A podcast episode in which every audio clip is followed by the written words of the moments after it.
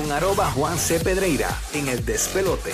Así invito es Juan Carlos Pedrera, nuestro experto en redes sociales tecnología, llega aquí al despelote, pero antes te recordamos si nos estás escuchando en la ciudad de Orlando, que venimos regalando boletos para ti de 8 a 9 de la mañana para que te vayas al solazo con Alex Sensation. Eso va a estar chévere.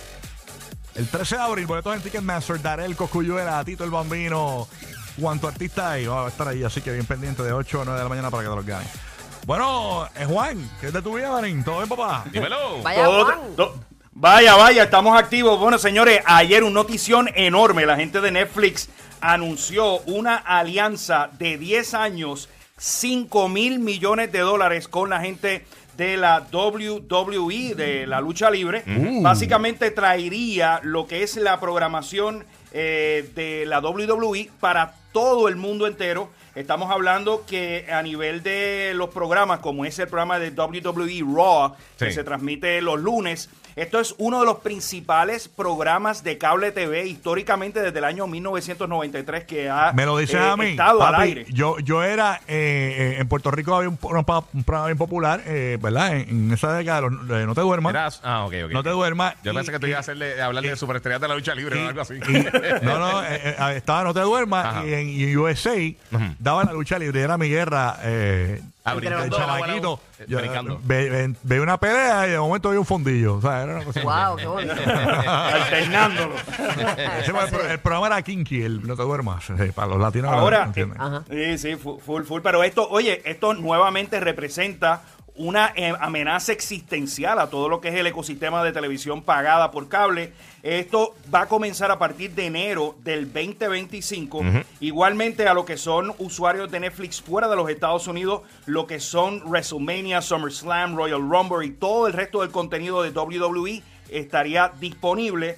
Esto pues obviamente se da en el marco en donde empresas, por ejemplo, como Amazon, ha Sí. estado adquiriendo derechos de la NFL, incluso en la, el pasado Black Friday, uno de los principales juegos de la NFL se transmitió a través de la plataforma de streaming. Oye, y, lo y que un juego de los playoffs. sí. Este, el- Correcto. Esta semana, creo- este fin de semana, el juego de los Kansas City Chiefs, que estuvo bien congelado de lo del frío y todo eso, eso fue a través de Peacock. Que Ah, había ok. mucha gente quejándose porque era, era con el servicio pago de Peacock, o sea, no era, eh, o sea, no era un network, no- como, como siempre han sido los juegos de los playoffs de la, de la NFL. Ok. Ya, la gente, se pues, la- obviamente la gente... Se veía brutal. No, Se ve muy bien. Oye, la, sí, la, la, la- calidad en estos sistemas de streaming se En, súper en- Max. en Max yo los he visto los Sí. juegos de, de baloncesto. Eso se ve. Sí, con el Bleacher Report. Super Ven nice. súper bien. Nacho, así que yo he podido ver para los juegos de, de San Antonio, aunque estamos perdiendo.